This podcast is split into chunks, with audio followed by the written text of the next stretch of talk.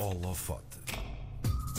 O que é aquilo no céu? Será um pássaro? Será um avião? Será o super-homem? Se for um pássaro, ou falemos corretamente, uma ave, o nosso convidado desta manhã não só deve saber-lhe o nome, como até é possível que o tenha criado. Paulo Paixão é tradutor, ornitólogo e autor do livro Os Nomes Portugueses das Aves de Todo o Mundo, onde cerca de 11 mil aves são nomeadas em bom português. O Paulo está connosco hum, através do WhatsApp. Paulo, bom dia, bem-vindo ao Holofote. Nós gostávamos de saber porquê aves, o que é que o agarrou nestes animais? Bom dia, João. Muito obrigado pelo convite. Uh, além das aves, foram sempre algo que me despertou muita curiosidade Uhum. desde criança e, e sempre tive muita, muito, muito ligado aos livros, à observação e hoje em dia à fotografia das aves. Sim, mas eh, lembra-se quando é que começou a sentir-se interessado? Como é que começou esse interesse? Houve várias fases na, na vida. Houve em criança, claro, que entre com os amigos e com uh, pequenos guias de identificação que já havia na altura. Uhum. E vi- vivia num sítio onde era fácil avistar eh, diferentes aves?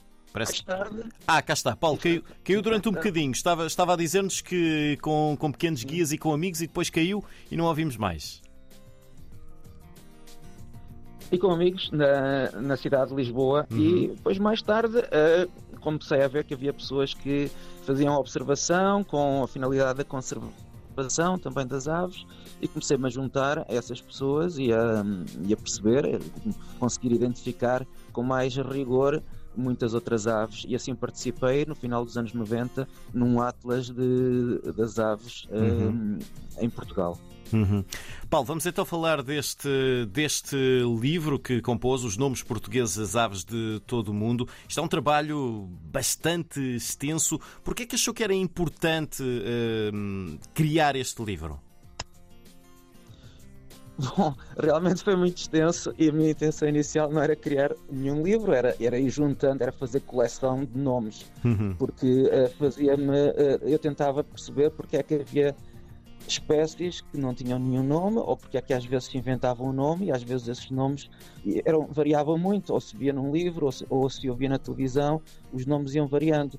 Ah, hoje em dia eu sou tradutor e passa para mim muito tipo de texto relacionado com o ambiente Uhum. e portanto ah, vou-me deparando com muitos casos que é preciso desvendar, procurar para fazer uma tradução correta ou então também arranjar uma técnica de se conseguir dar um nome português suficientemente descritivo e explicativo de forma a que o leitor tenha uma noção do que é que está a falar e assim evitando que se fale nos nomes científicos, que é só exclusivo de pessoas que estão ligadas enfim, a um, meio ah, mais especializado e o inglês acaba, acaba por ser quase o veículo de comunicação internacional hoje em dia. Como isto é feito noutras línguas, pensei que também em português se conseguisse fazer e pouco e pouco fui fazendo essa coleção, essa recolha e depois seleção e enfim um critério para completar toda a lista taxonómica das aves. Uhum. Quando se dá um nome a uma ave, o, o- que é que é preciso ter em conta? Eu sei que no livro Paulo Sim. tem lá uma série de critérios. Explique-nos um pouco qual é o seu processo. Bem, primeiro que tudo, eu penso que é preciso olhar com, com conhecimento como é que aquela ave se, posio- se posiciona no meio das outras todas, ou seja, a palpá-la do ponto de vista taxonómico, de evolução e parentesco com outras espécies. E depois é preciso perceber-se se existe já um nome comum popular, um nome que vem da raiz popular, um nome que já foi dado por alguém, porque não vale a pena inventar coisas que já estão inventadas. Hum, foi a isso que eu, houve quem já tivesse feito esse trabalho de recolha eh, na Europa, em Portugal, no português europeu, e houve quem já o fizesse também noutras partes do mundo, nomeadamente no Brasil. Eu tratei de recolher isso e cheguei à conclusão que havia mais de metade das espécies não tinham nome ou então tinham nomes que eram dados um pouco ao acaso, à medida das à necessidade das circunstâncias, por exemplo, pelas pessoas que fizeram traduções de determinadas enciclopédias de aves ao longo do, do tempo. Houve várias, houve várias, várias versões de, de enciclopédias populares e, e, portanto, eh, aí vão aparecendo uns nomes ou outros. Uhum. Quando se deparava com alguma ave que já tinha um, um- um nome popular, ou, aliás, que não tinha só um, que tinha vários, como é que decidia? Uh, nesse caso, fiz um, um- um critério, pronto, estabeleci um critério de dar prioridade a quem eram os autores uh, me pareciam os mais consagrados ou os mais Sim. utilizados em cada parte do mundo. E depois hum, uh, que eles já fizeram essa recolha, essa seleção. Só em, em num ou outro caso havia, uma, havia uma duplicação de nomes, não, porque cada nome de espécie deve ser único para evitar confusão, Uhum. para que duas não tenham o mesmo nome, e também tendo em conta que os autores que fizeram muito bem esses trabalhos fizeram pensando em algumas centenas de espécies dentro daquilo que estavam a trabalhar, que eram as espécies da Europa, ou, ou mil e tal, duas mil no Brasil, e portanto não tiveram em atenção as 11 mil que há no mundo. Uhum. E ao ter isso em atenção, é preciso ver que ter algum cuidado e não duplicar. Eu não lhe respondi à outra parte da, da, da pergunta que foi o que é que eu faço quando tenho que começar a inventar um nome Exatamente, que era o que eu queria perguntar-lhe a seguir também, sim. que era o que ia perguntar. Pronto, em, em, termos simples, nós temos o nome científico que já nos dá algumas pistas. O nome científico é composto por duas palavras, uma primeira que dá o género científico e outra que dá um restritivo específico. E esse restritivo às vezes tem a ver com uma, uma, uma, a morfologia, portanto, o aspecto da ave, o aspecto geral, tem a ver alguma coisa, às vezes, com o local geográfico onde uhum. a espécie se encontra ou, ou onde foi encontrada. E às vezes também dá pistas falsas, porque olhamos para aquilo e quem deu o nome científico atendeu a alguma característica que, que achou interessante e, e, não deu outras. Às vezes um, trata-se apenas de uma homenagem a alguém, um uhum. colega de profissão, alguém que descobriu, alguém que descreveu. Um, outra, outra pista para isto é que existem outras línguas que têm listas muito completas de nomes vulgares, alguns de raiz popular, outros mais técnicos e artificiais, também criados, um, por investigadores e por tradutores, e essas línguas é logo a partir do inglês, e depois línguas latinas que nos dão, como o espanhol e o francês, que nos dão algumas pistas um, mais próximas da nossa, da, bom, da, da, da, das características familiares do português com essas línguas. Hum. Dos nomes que uh, aparecem neste livro e que o Paulo teve de, de, de, criar, há uns que são bastante originais, bastante floridos. Ficou com algum favorito, algum, algum grupo de favoritos na, na cabeça? Uh, olha, não fiquei com nenhum, mas agora lembrei-me de um.